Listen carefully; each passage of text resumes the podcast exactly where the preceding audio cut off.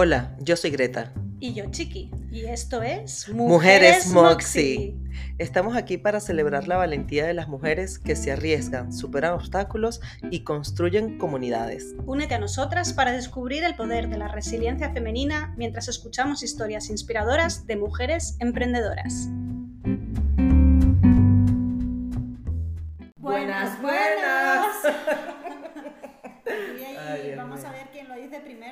Mejor. ¿Cómo están? Buenas. ¿Qué tal? ¿Qué tal estás, Greta? Muy bien, chiqui. Bueno, después de una... Hemos veni- venimos de comer muy rico, muy rico. Hablar, Sí, hablar rico, hablar paja. hablar paja. Y pues nada, y ahora a grabar. Y ahora estamos como un poco descargadas, ¿no? Porque Sí, yo creo que sí, las mujeres en general como que acumulamos muchas cosas en la cabeza, entonces cuando hablamos como que deshilachamos un poco nuestros Uf. problemas, ¿no? Y yo creo que Mujeres Moxie en realidad es como nuestra terapia, ¿sabes? Tú sabes que eso me lo dijo a mí Bella cuando vino. Me Sí. escribió luego y me dijo, muchas gracias por la invitación, ha sido terapéutico. Sí, Bella". exacto. Y Raisha también nos dijo lo mismo, que Sí, si no han escuchado esos episodios, vayan y escúchenlos porque la verdad es que estuvieron muy, muy buenos. Sí, no es verdad. Sí. Bueno, pero todos los episodios y todas las Moxies Sí. que han venido tienen Todos tienen algo de que contar, ¿no? Y, y en realidad lo que hacemos en este podcast es eh, contar historias eh, de, de nuestra vida y, y en la que curiosamente cuando acabamos hablando muchas de nosotras nos sentimos identificadas. ¿no? Así es. Así que si vosotros os sentís identificadas con las cosas en las que hablamos aquí, por favor no se os olvide suscribir a este botón que está aquí abajo, sus- subscribe, seguirnos en las redes sociales. Darle en like, compartir. Mujeres Moxie barra baja Mujeres, Mujeres barra baja Moxis. Moxis en Instagram y luego pues también Bueno, en TikTok Podcast, también. Tik- TikTok también, YouTube, estamos en todo ya. Estamos en todo, sí, Sí, sí, sí, está creciendo, creciendo cada día más. Bueno. Em, bueno, bueno, bueno.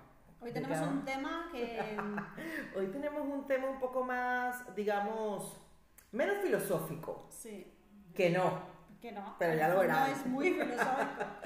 pero digamos como más, vamos al grano, vamos al business, vamos a Mm. adentrarnos en los negocios. en la psicología de los negocios. Efectivamente. Y mm, hoy eh, venimos a proponer tres acciones que son casi cuatro O cinco. para vender más en tu negocio.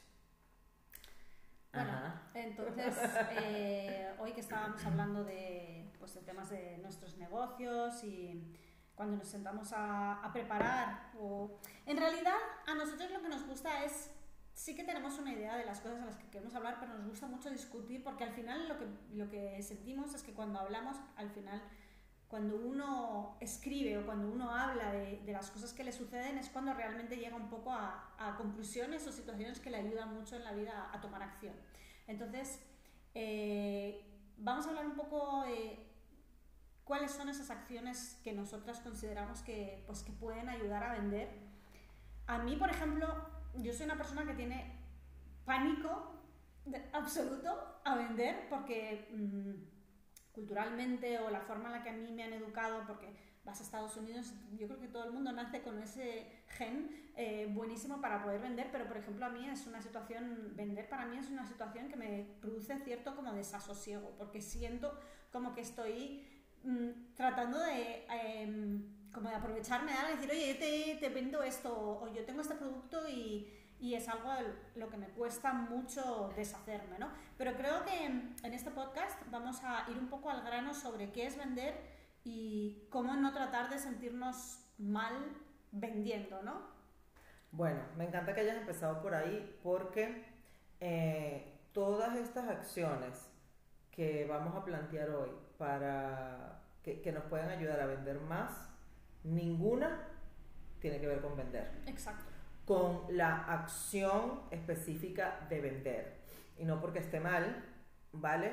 Eh, pero muchas veces pensamos que vender es ir y, voy a decir una palabra un poco tal, eh, vomitarle un montón de información a las personas, eh, a nuestro potencial cliente, pero realmente vender va mucho más de escuchar que de hablar. Entonces, aquí lo que vamos a hacer es empezar a escuchar, escucharnos y escuchar a nuestros clientes. y las reales necesidades de nuestros clientes. Efectivamente. Entonces, em, lo primero que debemos hacer es entender, como hablamos en un episodio anterior, nuestras fortalezas, para qué soy bueno, qué sé hacer bien y buscar la forma de em, a esa fortaleza, a esa habilidad, eh, darle una connotación eh, de negocio, eh, pensar en esa habilidad con una salida económica, ¿vale? Yo creo que esa es la mejor forma para empezar a tener un negocio que pueda tener posibilidades de éxito, porque evidentemente si a ti se te da bien, pues vas a poder hacerlo mejor, ¿no? Que si algo que no se te da bien. Como por ejemplo, a mí se me da bastante mal vender. Pero... Pero al menos el primer punto es que lo, lo reconoces, ¿no? Sí, claro, pero a mí se me da muy bien atender a las personas. Yo soy muy buena buscando soluciones a las personas, asesorando a las personas. Exactamente, entonces, ¿dónde yo tengo que poner mi foco? En eso. Ahí. Y la venta será la consecuencia. ¿Vale? Eh, porque muchas veces yo he tenido, yo no sé tú, pero yo he tenido trabajo, yo trabajé varios años en inmobiliarias. Y el tema de las inmobiliarias de verdad es tortuoso. No, sé si en todos los países es igual, pero aquí me resultó muy tortuoso porque... Mm, Tienes que andar mucho, ¿no? Bueno, no solamente eso, sino que también es como tienes que o, te hacen ver, bueno, si se escucha por ahí es que hay partido de fútbol hoy, están todos los hinchas gritando que los vamos a ver por acá. Oye, se me olvidó, estamos otra vez hoy en Flower Farm Moncloa. Ya saben, seguir arroba Flower Farm Moncloa, tu nuevo espacio de bienestar en la calle Fernández de los Ríos número 64 en Madrid. Bueno, ya métanse ahí para que vean toda la cantidad de productos que tenemos para el bienestar mental y emocional de, tu de las personas. de confianza. Exactamente, tu CD de confianza. Y con clase. bueno, eh, lo que estaba diciendo, a ver, ¿por dónde iba? ¿Por dónde iba? Em, ajá, que yo trabajé en inmobiliaria. Entonces, oye, o sea, tenías que meterle los pisos a la gente por los ojos mm. a como diera lugar, ¿no? Entonces, eh, siempre había como una cosa de que te hacían sentir. Te sí, te obligaban a decir, estos, estos son los pisos que tienes, se los tienes que vender eh, por fuerza a los siguientes. Claro, pero y entonces cuando no lo vendías es porque tú no lo hiciste bien. Claro, sí. Mi hermano. Esa es la casa donde va a vivir una familia, porque no todo el mundo además compra para invertir, pero en todo caso, esa es la casa que la gente está comprando con... con, eh, todos los ahorros con intención, primero de intención con todos los ahorros de su vida, para meter a su familia. Si es de inversor, con una visión clara de aquí le saco plata, pim, pam, pim, pam. O sea, no me vengas a decir a mí que es que yo no lo supe vender. Los pisos que yo vendí, yo no los tenía que vender. Los pisos se venden solos. Es verdad que a veces tú puedes, una persona tiene una visión un poco ciega de las cosas y tú puedes clarificarla. Eso es verdad. Pero eh, no es cierto que tú puedes vender un piso a alguien, o sea, si alguien no está convencido, tú lo puedes convencer, así nomás. Y si lo haces, te voy a decir una cosa, no hay nada peor que una persona que te compre y que después se arrepienta. Eso me parece lo peor. Pero yo creo que y con un producto tan importante como una casa. Creo que eso sucede mucho, sobre todo a la gente la gente que, porque al final muchas veces la gente compramos por impulso, ¿no? Imagínate que estás en casa y alguien te llama a la puerta y te venden pues galletas, ¿no? O yo que sé, algo, una compra de impulso. Muchísimas veces la gente que compra por impulso porque se ha sentido obligada y porque le han forzado a comprar, son como la gente acaba arrepintiéndose, ¿no? De, claro. Pero bueno, ya. ¿Y cuántas veces no nos ha pasado? Muchísimas. Pero comprar algo como una casa y luego arrepentirte ya sí que, o sea, y, hay, pero yo creo que sí que hay veces que hay gente que hace compras impulsivas incluso de coches, de Hombre, casas. totalmente, totalmente. y eso muchas veces es lo que las empresas buscan de un vendedor, Sí, que sí. bueno, lo entiendo perfectamente porque, las Porque ellos empresas están que- para ganar sí. dinero. Pero entonces, ahora vamos a darle la vuelta. Ujú. ¿Qué es lo que hacías tú para... O sea, ¿qué es lo que le hubieras contestado tú a tu jefe o a la persona del real estate? ¿Cuál es, ¿Cuál es tu enfoque? Porque tu enfoque y mi enfoque no tiene nada que ver con el enfoque que, que- que nos daban Mira, ahí. honestamente, yo en ese momento, eso fue hace casi 10 años, no tenía para nada los conocimientos que tengo ahora, ni el enfoque que tengo ahora. Este, Pero a mí, ¿cuál es el que a mí me generaba mucha frustración y mucha impotencia estar como en ese, uf, en ese bucle en donde yo vendía pisos que nunca había visto. Yo- O sea, yo iba, yo entraba a ver un piso con un cliente. con un cliente Eso y era mi primera vez, igual que la del cliente. muy Ya típico- por ahí, very- muy típico español eso. ya por ahí todo mal. Mm. Porque claro, no puedes realmente resaltar las bondades de un piso, no puedes responder algunas preguntas y eso se nota. Mm. Entonces, aquí es donde eh, yo voy con el, uno de los primeros puntos para vender más. Y es conoce a tu cliente. Yo estaba, para seguir con el cuento de la inmobiliaria, en esta inmobiliaria teníamos que hacer 25 visitas semanales. Pero sin haber visitado el piso antes. Claro, visitas con clientes. Daba igual si lo conocías o no lo conocías. 25 visitas semanales. Y esta inmobiliaria tenía eh, pisos en toda Madrid. Madrid es enorme. Entonces yo podía ir en la mañana a Vallecas y terminar la tarde en el Viso. Ostras. ¿Pero eso O con sea, coche o andando? No, en Dodge. En Dodge patas. O sea, esto, porque además en coche, en Madrid, Ya.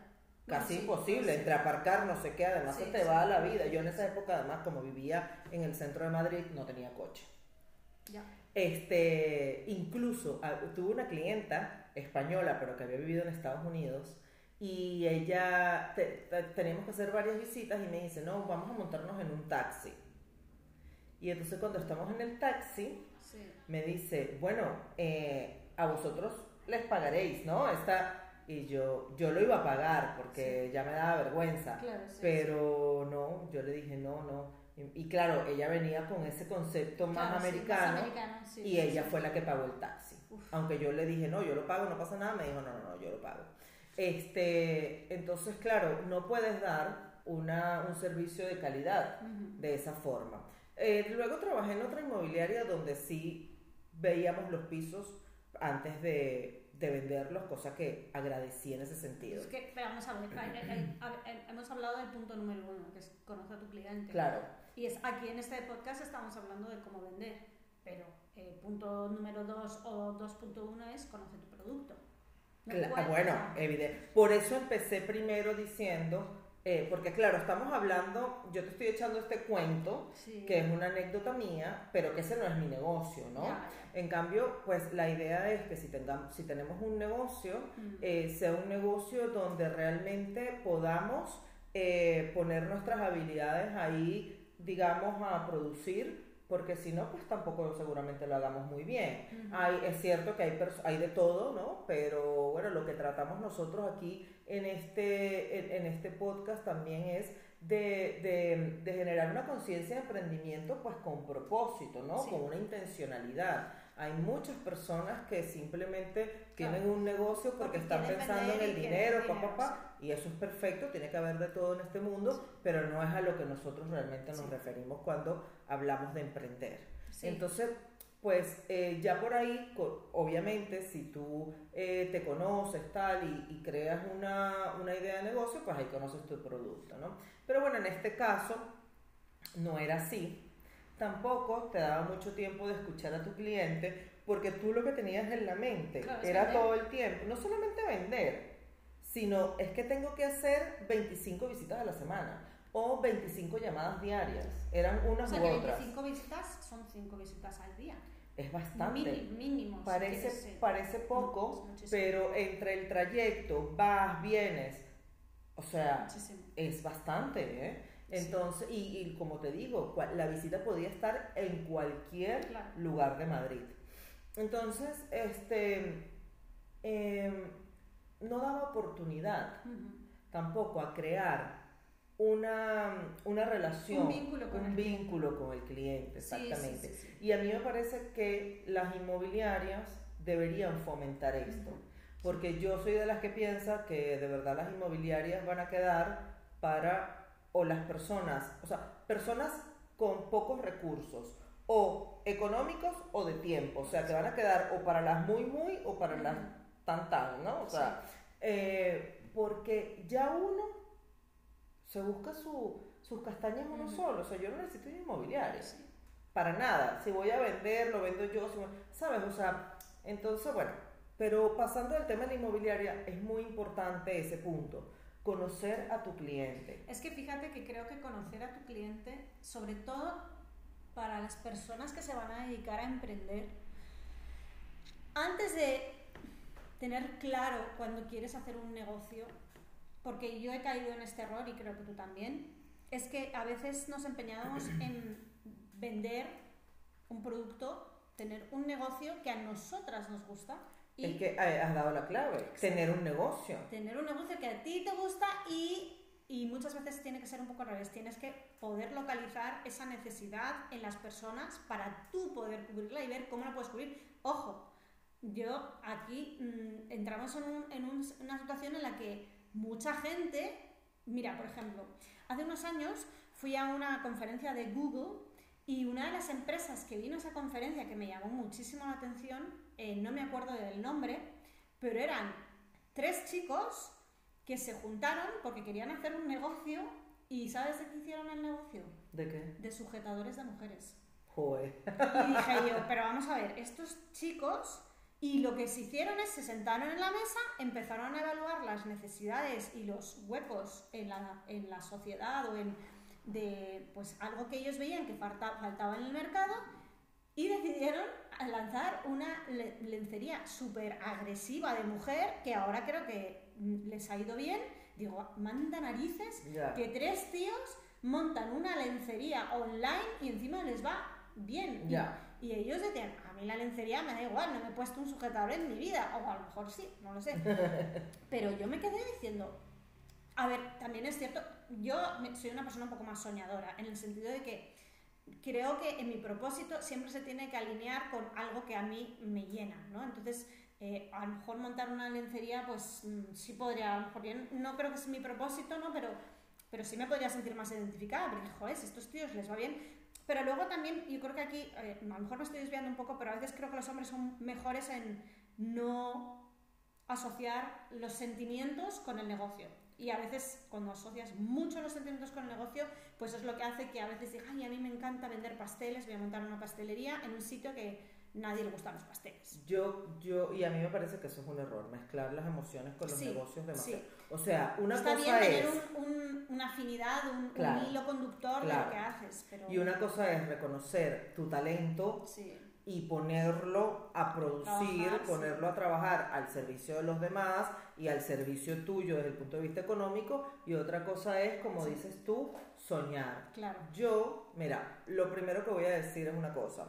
Eh, cuando hablamos de emprender o cuando piensen en emprender, no piensen en tener un negocio. Y voy a ir luego a adentrarme a con este punto. Piensen en solucionar problemas. Un problema, exacto. ¿Vale? Luego continúo con esto. Entonces, eh, ¿qué estabas diciendo tú de la, de la... Mira, ajá, yo voy a echar un cuento. Tengo una amiga que le encanta el- la pastelería, Sí, hacer tartas, tal, y bueno, como además le encanta la mantequilla, le encanta me el ¿eh? dulce, Me gusta mucho. ella es súper comelona de dulces y tartas y tal, y la verdad es que le quedan muy ricas. Y ella en algún momento fantaseó, porque le encantaba la pastelería y no sé qué, no sé cuánto, Esa ¿sabes? palabra de fantasear, mm, hashtag fantasear. Sí, entonces ella fantaseó con la idea de trabajar en una pastelería o tener una pastelería o lo que sea. Hizo algo muy inteligente que es lo que podríamos llamar, y ya lo veremos también más adelante, el producto mínimo viable. Y ella se metió a trabajar, eh, a trabajar, no, a hacer unas prácticas en una pastelería. Ajá. Y a, a ver, sin ganar dinero ni nada, Claro, pero para simplemente... tener experiencia y poder moverse en Bueno, sí, ¿sabes de qué le sirvió esa, esa experiencia? para no dedicarse a ello. para darse cuenta que ella no era buena. Ella una vez me lo dijo, mira, yo soy lenta, eh, soy, eh, usó una palabra así como torpe, o sea, como que las cosas se le caían, Sí. la pastelería es algo muy Sí. preciso. Y además incluso en la cocina, por ejemplo, cuando tú haces una receta, eh, si varías los gramos y tal del pollo, no te va, pero como cambies algo de una receta de No te sube la tal, torta, no te levanta la crema, no, no preciso, sé cuánto. Entonces ella me dijo, mira, esto además es un trabajo que tiene que hacerse exacto, con cierta agilidad y rapidez, y yo no soy rápida, no soy muy diestra, y luego eh, eh, me acuerdo clarito que ella decía, eh, ella es muy delgada, entonces me decía, yo no tengo tanta fuerza, Claro, y sí. se compran unos bloques de mantequilla así No, que pues igual están que en la nevera, bien, claro, que tienes que cargar eso, las- los sacos de azúcar, no sé qué, o sea, no, yo me di cuenta que eso me encanta, yo pensé que podía ser una salida profesional, porque Claro. además ella lo pensó cuando, cuando emigró y dijo, no, eso queda para hacer un hobby, para cuando es el cumpleaños de mi marido, hacer mis cositas ricas, cuando le apetece hacer una tartica, pues hace su tartica, le quedan exquisitas y ya está. Entonces yo creo que eso es súper importante. Pero la verdad es que tu amiga ahí eh, dio en el clavo. Sí, totalmente. Porque a muchos de nosotros, veas en mi caso, eh, yo soy de, ¡eh, de tiro a la piscina! ¡Ah! Claro, Mm, sí, ella la verdad lo hizo muy bien. Sí. Pero por ejemplo, yo te lo he dicho a ti con el tema del fitness y del entrenamiento. Sí, sí. Eh, ¿Te gusta entrenar? No. Bueno, Me gusta o te entrenar a gente. Y, lo y lo hablamos una vez con mi amiga con lo del Sí, yoga. esto- es que cuando has mencionado la chica de los pasteles... Pensaste me- que era lo del yoga. No, no lo pensé porque sabía que estabas hablando de pasteles, Sí. porque hemos comido antes un carrot cake estaba bueno. Eh, no, eh, es que me ha venido a la mente tu amiga del yoga, porque, Sí. a ver, claro, lo que pasa es que tu amiga que hace los pasteles o tu amiga que hace el yoga lo que realmente disfruta del momento en el que ella cocina, porque ella está descargando, porque es un momento de relax, por un momento de creatividad.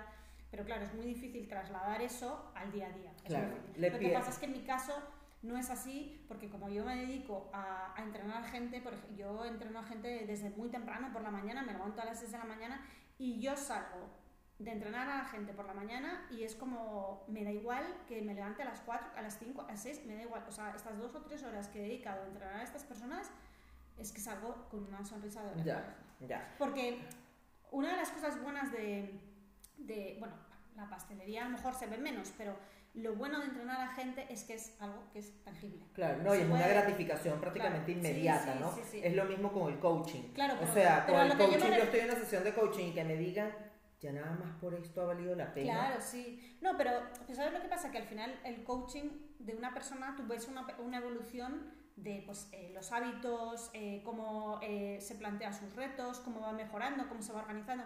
Pero, por ejemplo, en mi caso, la forma en la que yo veo que la gente progresa es que a lo mejor cuando empieza a entrenar, pues tiene sobrepeso, no se mueve bien, no tiene bien, buen equilibrio, no tiene buena movilidad. Pasan seis meses y todo se ha cambiado y es que se ve. Hmm. Tú dices, una de las cosas que al final en la, la vida tienes tangibles e intangibles. Evidentemente en todo hay muchos intangibles, pero es que lo bueno de, de entrenar a gente es que hay muchos tangibles. Claro. Y, y por desgracia vivimos en una sociedad en la que la gente se mueve por, por tangibles, ¿no? Quieren, lo quieren, quieren ver, ¿no? Quieren Sí, ver el resultado Entonces, es como lo que marca Claro, la pauta. sí. Entonces, volviendo al tema de conoce a tu cliente, esto aplica incluso si tienen un negocio, eh, ya caminando, o sea, eh, nada de lo que estamos hablando es para una cosa y no para la otra.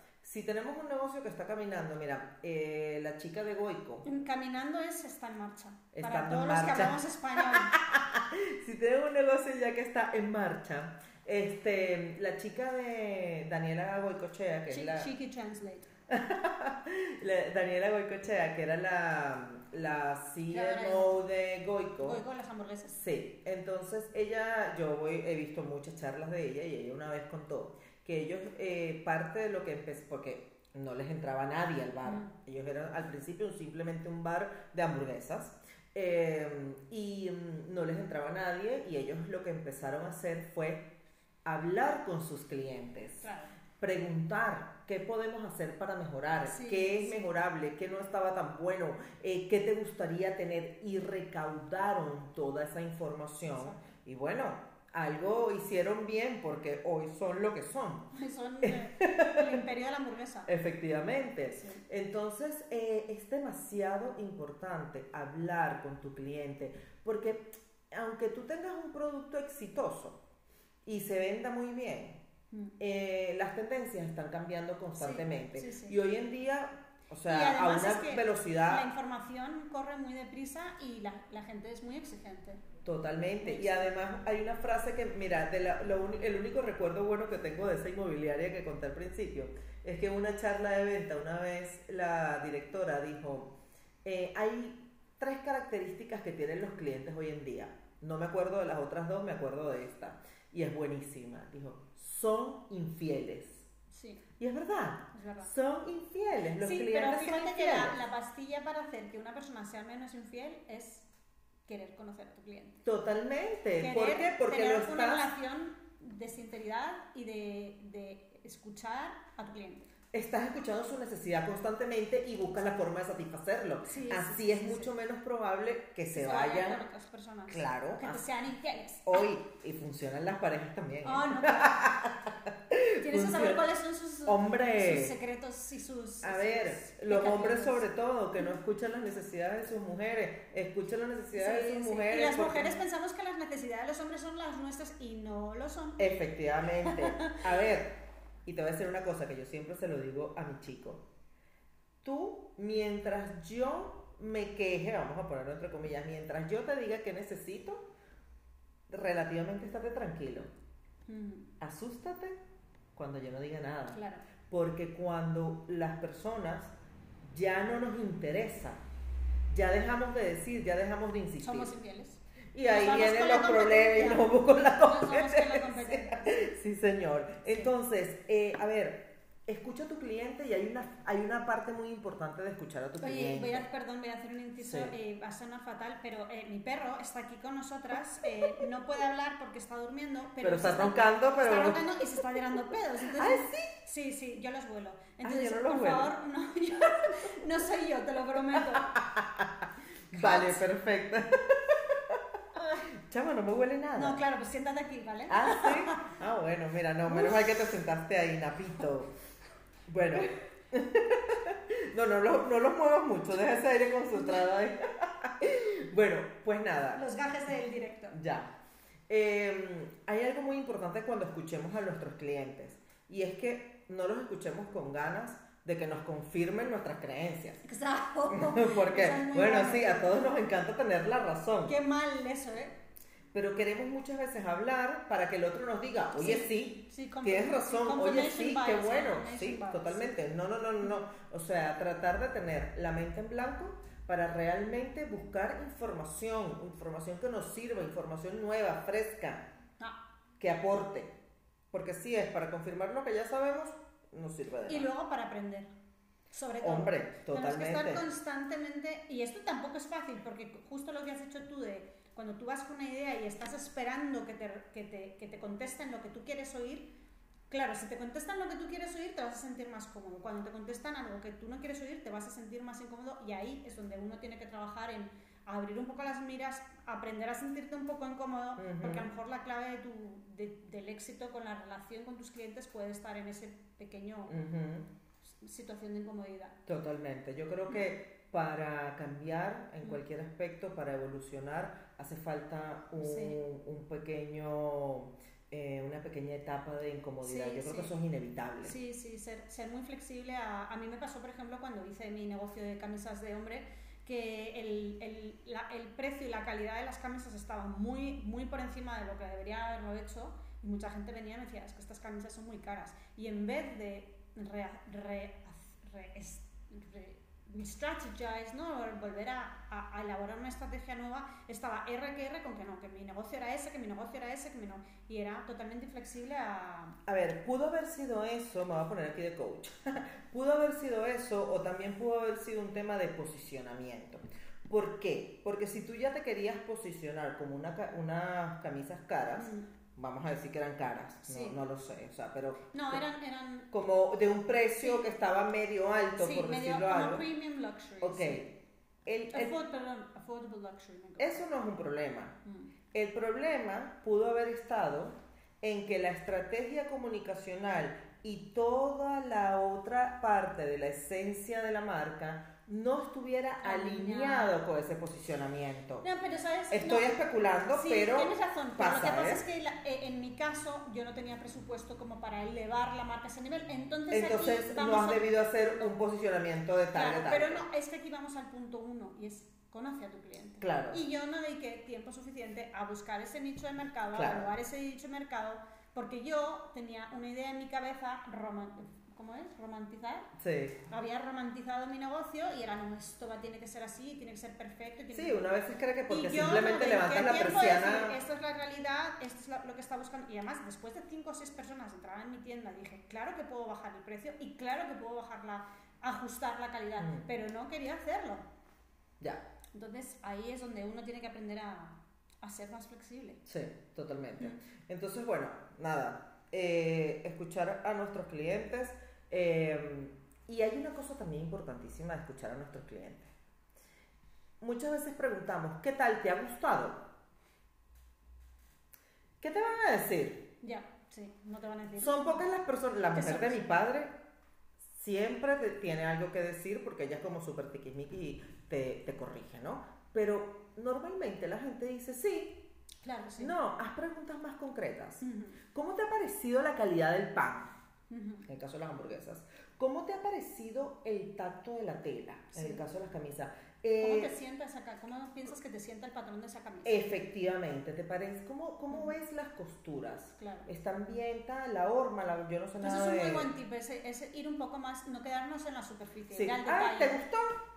Sí. Sí, No, eso no es una Claro, Eso no es lo que tienes que saber de tu cliente. Sí. A tu cliente tienes que dig in, o sea, ir para adentro, explorar. Oye, eh, ¿qué piensas que podemos hacer mejor? Eso es clave. sí. ¿Cómo crees que esto se pudiera mejorar? Ujú. Eso es clave. Ahí sí. Esas son preguntas. No pueden ser preguntas de sí o no. No, sí, sí, sí, porque entonces no vas a obtener la información que realmente No tienes ninguna información. Ujú. No tienes ninguna información. Y normalmente las personas les da vergüenza y te responden que sí. ¿Te gustó? Sí. Sí, además es, es No. la- el escape rápido. Cuando a alguien le estás haciendo una pregunta más elaborada, no, no tiene escapatoria. Mira, y te voy a decir una cosa. El otro día, y yo, y yo sabiendo todo esto, Me pero la encanta te voy a decir una cosa. Dime esa cosa. te digo esa cosa. Mira, la otra vez fuimos a comer a un sitio y mm, de una persona conocida eh, por primera vez. Y, y coño, a mí no me gustó mucho la comida. Y me preguntaron y yo dije que sí. ¿Qué Mm, tal? ¿Todo bien? Sí. Y después mi chico me dijo, pero ¿por qué no dijiste? Ya. Y honestamente, yo no dije porque no pienso que la comida estaba mal hecha. Sí. O sea, las masas estaban bien, las salsas estaban bien, tal. A mí los sabores no me chiflaron. Ya. O sea, no es un sitio donde yo ¿Pero qué tipo de muero por volver. Es, es pas- pastas y pizzas. Ok. Entonces, la pizza estaba en un punto espectacular, la carne estaba súper suave, pero la salsa a mí me pareció que le hacía falta un power, Ok. ¿ok? Sobre todo para lo que vendían. Luego, la pizza estaba, la masa espectacular, crocantica, eh, pero a mí me hacía falta también, es que me hace falta como un, un boost de algo, Sí. o sea, lo sentí in- un poco insípido, si se quiere. Mm. Entonces, claro, pero eso, eso, por eso yo no dije nada, porque eso puede ser algún gusto muy particular Ya. mío. Pero la estructura de los platos estaba bien.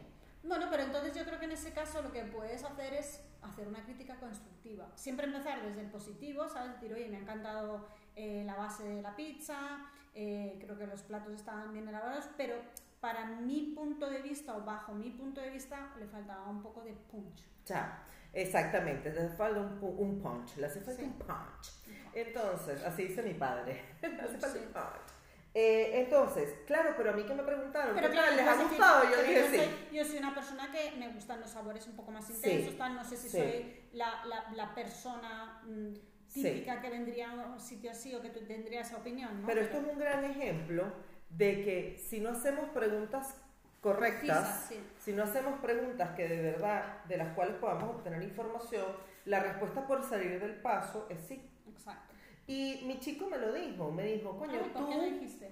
Y tú que vienes de esto, que a ti te gusta que la gente te diga, Claro, no ¿por qué dijiste. Sí, sí, sí. Bueno, tenía razón. Y es verdad. Sí, Pero claro, eh, ahí es donde viene a hacer una pregunta poderosa. claro, ¿Cómo te parece que podemos mejorar este plato? claro. Oye, ¿qué te pareció la salsa de esta pizza? ¿Cómo te pareció? Lo único que yo sí le dije fue la, una, una salsa ahí que le, eh, que le echaron como a la pizza encima y es que a mí esas cosas así como que cuando se ponen muy creativos no me, no me encanta demasiado.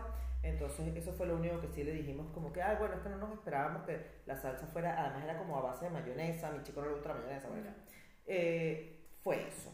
Pero, pero que bueno, que esto es un ejemplo Mm, eh, para que sepan que eh, las preguntas tienen que buscar, que, que, que, que, mm, busquen que hacer preguntas en donde realmente puedan sacar información. sí.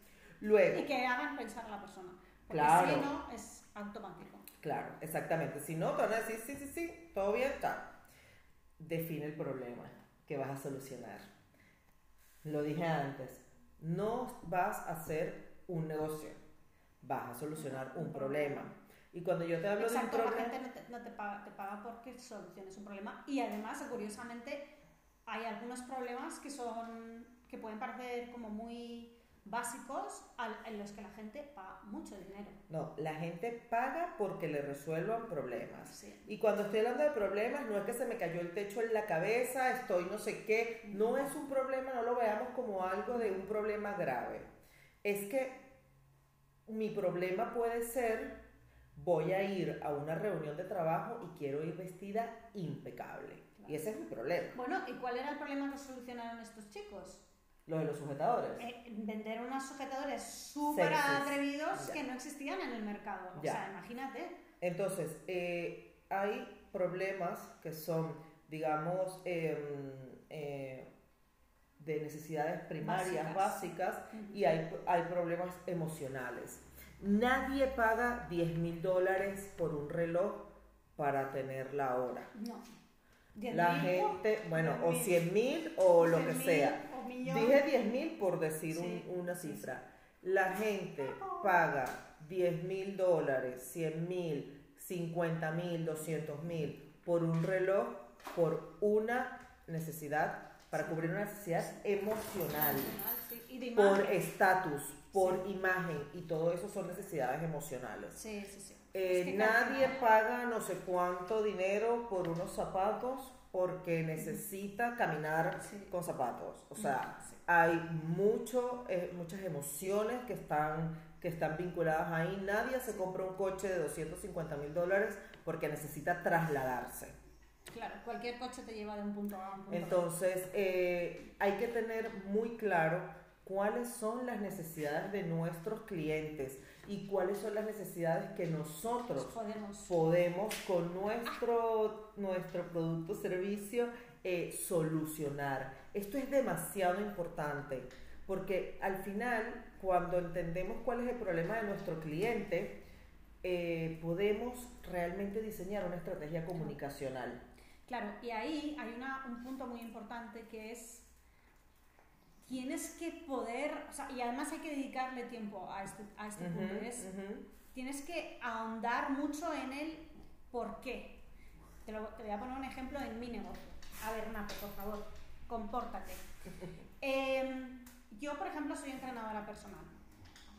Yo no, yo no vendo pro- programas para perder peso. O sea, no me gusta enfocar mi negocio así. Yo lo que hago es hablo con mis clientes, veo cuáles son sus necesidades, diseño un programa alrededor de sus necesidades y eh, al final, eh, pues eh, ellos me pagan por solucionar el problema que tienen ellos, pues poca movilidad, querer perder peso, mejorar en salud. Entonces, eso es como eh, la parte, la parte del, del núcleo de mi negocio, ¿no?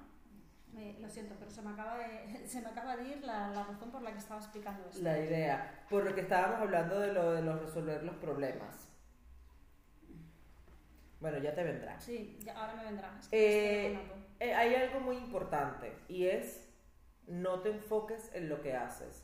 Tú no haces entrenamientos personales. Claro, exacto, vale, ya sé lo que, por- a dónde iba a ir. Entonces, el tema de definir el problema es cuando yo hablo con mi cliente para poder saber cuáles son sus necesidades, la pregunta que le hago es, ¿por qué? ¿Por qué quieres perder peso? Claro, la gente me puede decir, ¿por qué quiero perder peso? Porque me siento que he ganado 5 kilos y los quiero perder. Vale, pero ¿por qué quieres perder esos 5 kilos? ¿Qué es lo que hace que tu vida pueda ser mejor perdiendo esos 5 kilos?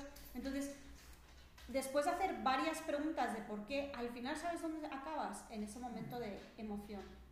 Porque cuando yo era más pequeña, vivía en un sitio en el que la gente tal, entonces cuanto más te puedes acercar a esa necesidad primaria emocional de la persona y poder resolver desde raíz ese problema, es cuando puedes ajustar mejor tu, tu producto o tu proyecto a las necesidades de esa persona. Lo que pasa es que esa operación de pensar por qué es una operación que no es muy sencilla y que el propio cliente va a, tener muchísimas barreras para llegar a ese punto y, y, tú como profesional o como coach o como entrenadora personal que soy yo o alguien, a ver, una tienda, una cosa física es, es diferente, pero también una persona que quiere comprar un producto como este o el CBD pues, tiene unas necesidades dentro de sí, pues puede ser eh, unas razones de salud, de, eh, de, imagen también, porque al final siempre proyectas una imagen en función de los productos que compras, de un análisis de, del por qué. Entonces, es que... ese por qué va mucho a la, a la, raíz de saber, de poder conocer cuál es el definir ese problema de raíz que puede tener tu cliente. Sí.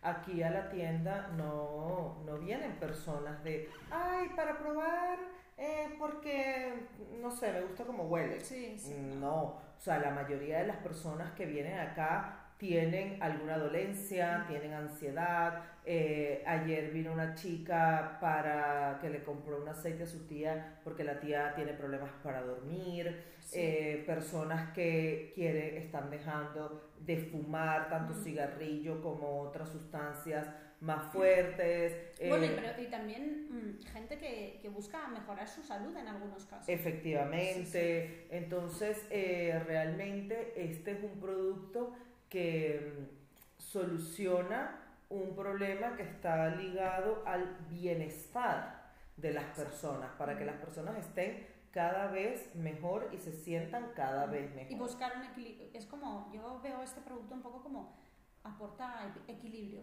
como sí. para buscar un equilibrio en, sí, en la vida. Totalmente. De hecho, el otro día me preguntaron con lo del aceite, ¿qué voy a sentir?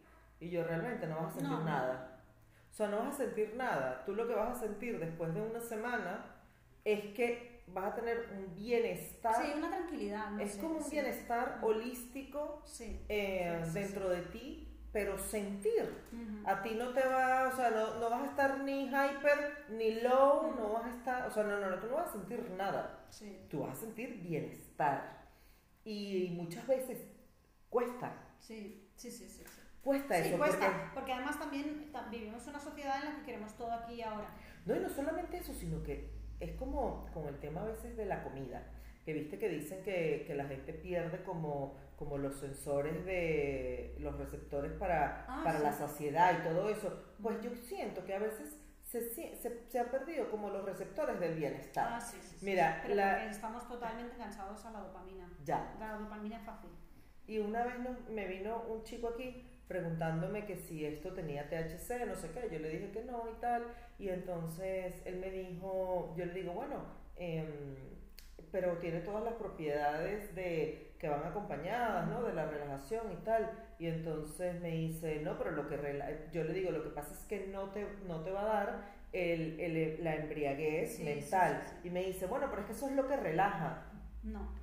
Eh, no. No sabes. eso no, No es lo que relaja, lo que pasa es que estás confundiendo Claro, adorme- adormecimiento, ¿verdad? El quedar así frito como una patata, sí. con estar relajado, Sí, sí, con estar equilibrado. Y eso no es lo mismo.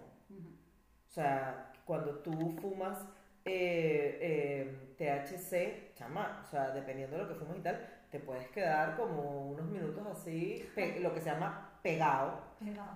Eh, y con esto no te pasa. Ya. Entonces la gente piensa que estar pegado es estar relajado. Ya, sí. no. no, no, no, no, no. No, lo que no. pasa es que cuando tú estás fumando cannabis tienes los dos componentes a la vez, entonces los dos están haciendo sus dos efectos Efecti- efectivamente. Entonces, bueno, eh, bottom line, defina problemas, Eh, busquen solucionar problemas.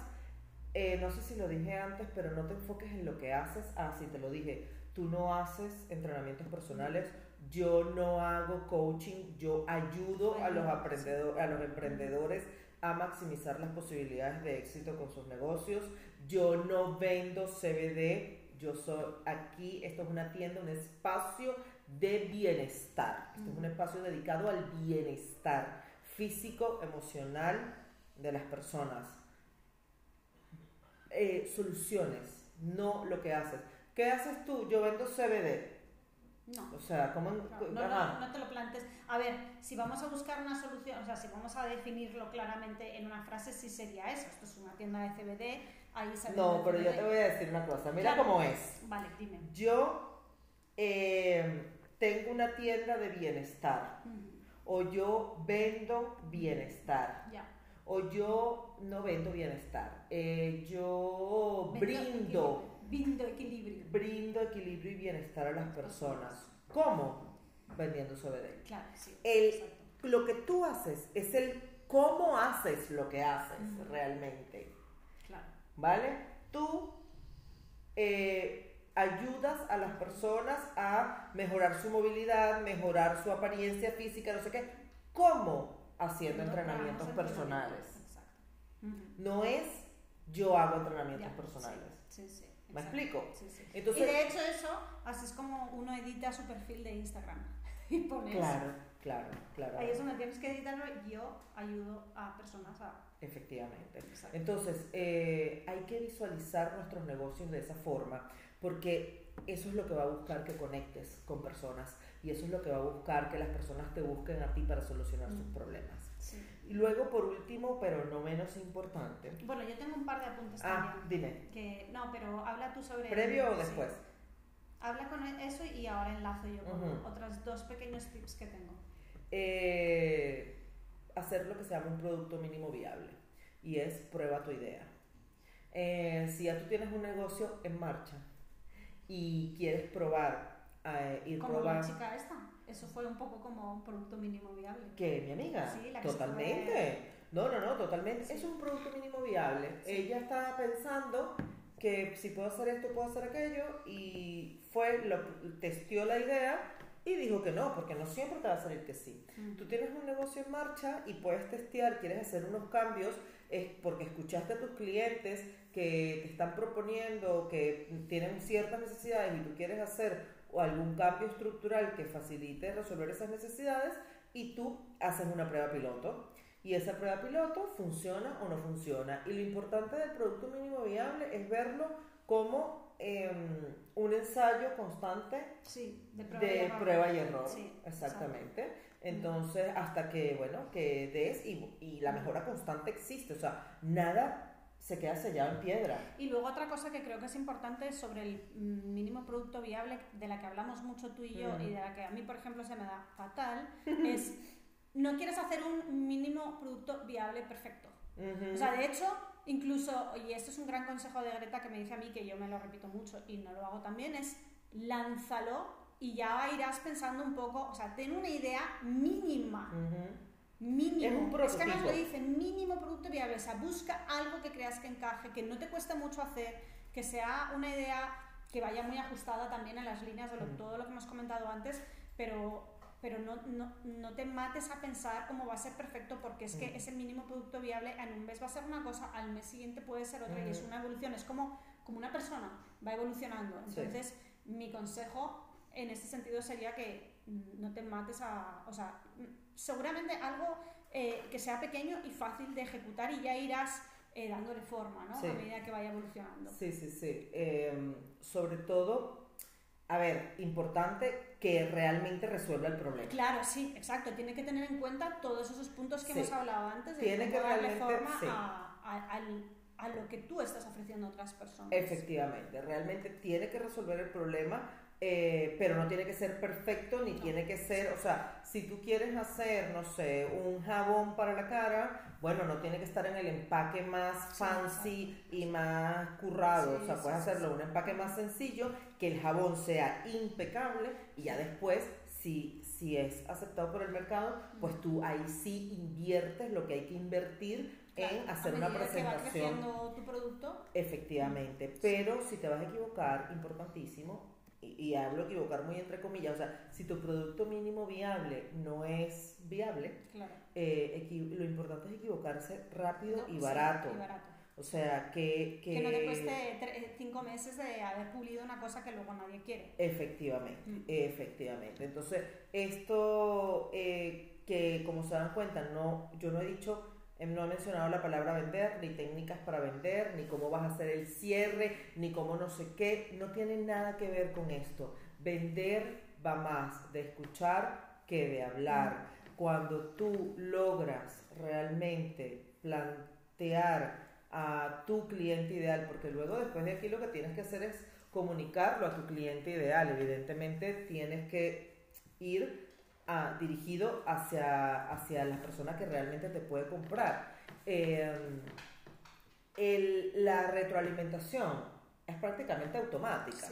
Tú no tienes que salir a vender algo que la gente ya quiere. Y de ahí volvemos a, otra vez al punto de hacer preguntas, porque siempre tienes que seguir haciendo preguntas, no solo al principio, ¿no? Claro, por eso hablaba, eh, hablé ahorita de la mejora continua. O sea, la mejora continua tiene que ser continua. O sea, esto no acaba. Mala noticia Mala noticia para todos. Esto no acaba. O sea, esto no acaba. Es el dolor de esto ser es, emprendedor y de empresario. Es, efectivamente, esto es un no parar. Eh, hoy en día, lamentablemente, cada vez más, porque hay más competencia, salen más cosas, la gente le gusta más cosas, quiere variar más, pim, pam, pim, pam, pero esto es un no parar. Entonces, eh, tenemos que tener como emprendedores la mente muy flexible. Bueno, yo quería hacer dos apuntes también a estas uno. Uno. Cuando estés hablando con la persona que creas que es tu cliente ideal y le estés hablando sobre los beneficios de lo que tú ofreces, ve directamente al punto donde tu cliente se va a querer ver en el futuro con tu solución. Mm. Es decir, transpórtale al lugar y al beneficio que le va a dar ese producto o, eh, ese, ese, coaching o ese fitness program. Me encanta eso. Sí. Tienes que saber contar un cuento en cierta forma, ¿no? Y no te digo cuenta cuentos de, ah, te vendo esto, tal. Tienes que transportar a la persona, por ejemplo, en mi caso, eh, lo que... Porque a veces me dicen, es que claro, entrenar es muy caro porque cuesta tanto dinero. Digo, ¿cuánto dinero te gastarías tú en Imagínate que dentro de 12 meses yo te digo que eh, puedes subir las escaleras corriendo. Además, intento no llevar al cliente siempre al punto del peso, porque el punto del peso es muy fácil de ir a él, pero realmente no es mi objetivo principal no, y, me gusta y el, peso también, tampoco te dicen, ah, tú puedes pesar lo mismo y estar con menos porcentaje de grasa y mucho más ágil, o sea, Sí, sí, sí, al final yo intento, pero sí que es cierto que ayuda mucho vender, decir, oye, yo te hago vender, pero yo, no, por ejemplo, nunca voy a decir a mi cliente, no, dentro de, tres, dentro de un mes vas a perder 10 kilos, o sea, el momento que oigas que alguien te dice eso, huye, porque es mentira, eh, no vas a estar más sano, eh, vas a tener efecto rebote y te están, te están engañando la cara, entonces lo que yo hago es decir, ¿cuánto, o sea, qué darías tú, cuánto dinero podrías dar tú para que dentro de, no vamos a decir seis meses, un año, pues pesaras 8 kilos menos, pudieras coger a tus hijos en brazos, puedas correr una carrera de 100 metros en tantos segundos y además duermas bien, te sientas feliz, veas con más claridad las cosas que quieres eh, tener en tu vida, ¿no? Porque es que son muchos los, los, los beneficios que tiene poder entrenar, ¿no? Y la gente es que ni siquiera sería capaz de decir una cantidad, porque te pueden decir 3.000 euros, 5.000 euros, o sea, mira, por ejemplo, una de las cosas que veo mucho en Instagram, eh, que además ahora se ha puesto muy de moda y creo que es una cosa bastante efectiva y es hacer las liposucciones. Hay liposucciones que se hacen asistidas con láser que no requieren además eh, de, anestesia general y una liposucción de esas en una hora pues te quita mm, pues no sé, pero hay gente que, que, realmente los ves entrar los ves salir y dices, madre mía, es un cambio sustancial. ¿Lo recomendaría yo? A lo mejor en algunos casos muy precisos en los que la persona tiene muchísimo sobrepeso puede ayudar, sí, pero al final es tomar la solución rápida a un problema que es muchísimo más, más grande y además esa persona cuando salga a los seis meses va a seguir mismo No, porque no ha cambiado sus hábitos. Si ¿no? lo recomiendas, lo podrías recomendar como algo complementario Claro, al... algo muy concreto a una persona muy concreta que tiene unas necesidades muy concretas, pero en general no. Entonces, tú tienes que saber, yo lo que hago es transportar, transportar a esa persona las sensaciones que va a tener después de 6 meses o 12 meses. Cuáles son las sensaciones que va a tener tu cliente cuando, por ejemplo, yo soy tu cliente. El otro día eh, tomé, me llevé un, un palito de CBD, vapor. un vapor de CBD. Yo no soy una persona que fuma, no he fumado en mi vida, pero como sé cuáles son las, eh, los beneficios del CBD, muchas veces a lo mejor hago chup chup dos veces por la noche, bueno, me voy a dormir y me quedo frita, ¿sabes? Entonces al día he he dormido mucho mejor, estoy más tranquila, son, es transportar a tu cliente al sitio en el que va, al, al que va a llegar si sigue, pues con, con- si consume tus productos. Sí. ¿no? Ese es uno de los, de los consejos que tengo. Y luego, otro de los consejos es, que hemos hablado de esto al principio, es nunca vendas. Incluso si puedes hacer las cosas gratis, hazlas gratis.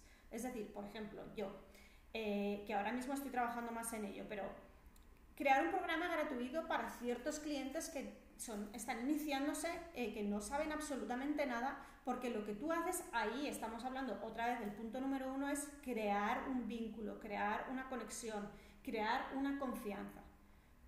Y si tú haces eso gratuito y creas ese vínculo y esa confianza con tu cliente, al final tu cliente va a querer seguir ese proceso contigo porque Mm. tú le has dado y muchas veces la gente cuando tú le das sin esperar nada a cambio, eso es Mm. súper importante porque si tú estás tan involucrado con tu proyecto y con lo que haces y con querer mejorar la vida de la gente, ¿qué más te da si esa persona no te paga? Has conseguido cambiar ciertos de sus hábitos, ya has triunfado en cierta manera, ¿no? Si eso es como tú ves el negocio, que es, las Moxis lo vemos un poco así, ¿no? Entonces es trata de pues tener ciertos, por ejemplo, cuando tú entras a una tienda tienes ciertas eh, vouchers o tienes cremas, por ejemplo, eh, Greta en su tienda tiene unas cremas fantásticas, pues ella tiene unos pequeños, las- Unas el contorno de ojos, unas muestras, o sea, siempre trata de tener, no, no pienses en, no, necesito facturar para poder mantenerlo, no, intenta verlo un poco del punto de vista más de voy a dar, voy a dar, voy a dar, porque es que antes o después esas personas van a, van a crear, querer quedarse contigo y además Sí. es que eso, vas a crear un, un vínculo de, de confianza, que además eso, por ejemplo, es otra de las cosas que yo creo que a veces se nos olvida un poco con las redes sociales, es tú tienes que dar libremente y a la gente que se alinee contigo, antes o después va a querer, pues, eh, compartir una duda contigo o, o te, o- hay gente que te, te escribe y te hace preguntas y ostras, esta persona me está preguntando sobre tal. Ostras, cuando a mí me llega eso soy súper feliz, empiezo a contestar. No voy a decir, oye, no, no te contesto, súmate a mi programa. No, las cosas no son así. Yo creo que siempre uno tiene que empezar dando y luego ya eh, acabar, pues eso, recibiendo, ¿no? Entonces Así eso, es. nunca ir con esa intención de tengo que vender, tengo que vender. No te preocupes, si sabes dar, antes o después venderás. Sí, sí, estoy de acuerdo. Así que nada, muchas gracias por, por, esa, por complementar eso porque me ha encantado. Sí.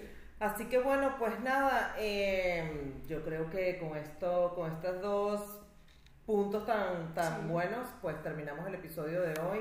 Eh, de nuevo recordarles Que que, se suscriban. suscriban, que, con Napo, que le den like al episodio, que lo compartan para cualquier persona que pueda necesitar esta información. Y que nos, nos escribáis vuestras dudas, vuestras Sí. sugerencias. ¿Qué os parece vuestro podcast? ¿Os, eh, os caemos bien? ¿No os caemos bien? ¿Somos guapos? ¿No somos guapos? ¿Ay, Algún- ¿dónde está? Algún ¿Os tema gustan que... nuestros, te- nuestros temas? algún tema que quieran exactamente que del que hablemos y bueno pues nada aquí por supuesto que siempre los escucharemos así que pues Sí. nada ya será para la próxima entonces para la próxima semana Muchas bye gracias, bye chao gracias Chao.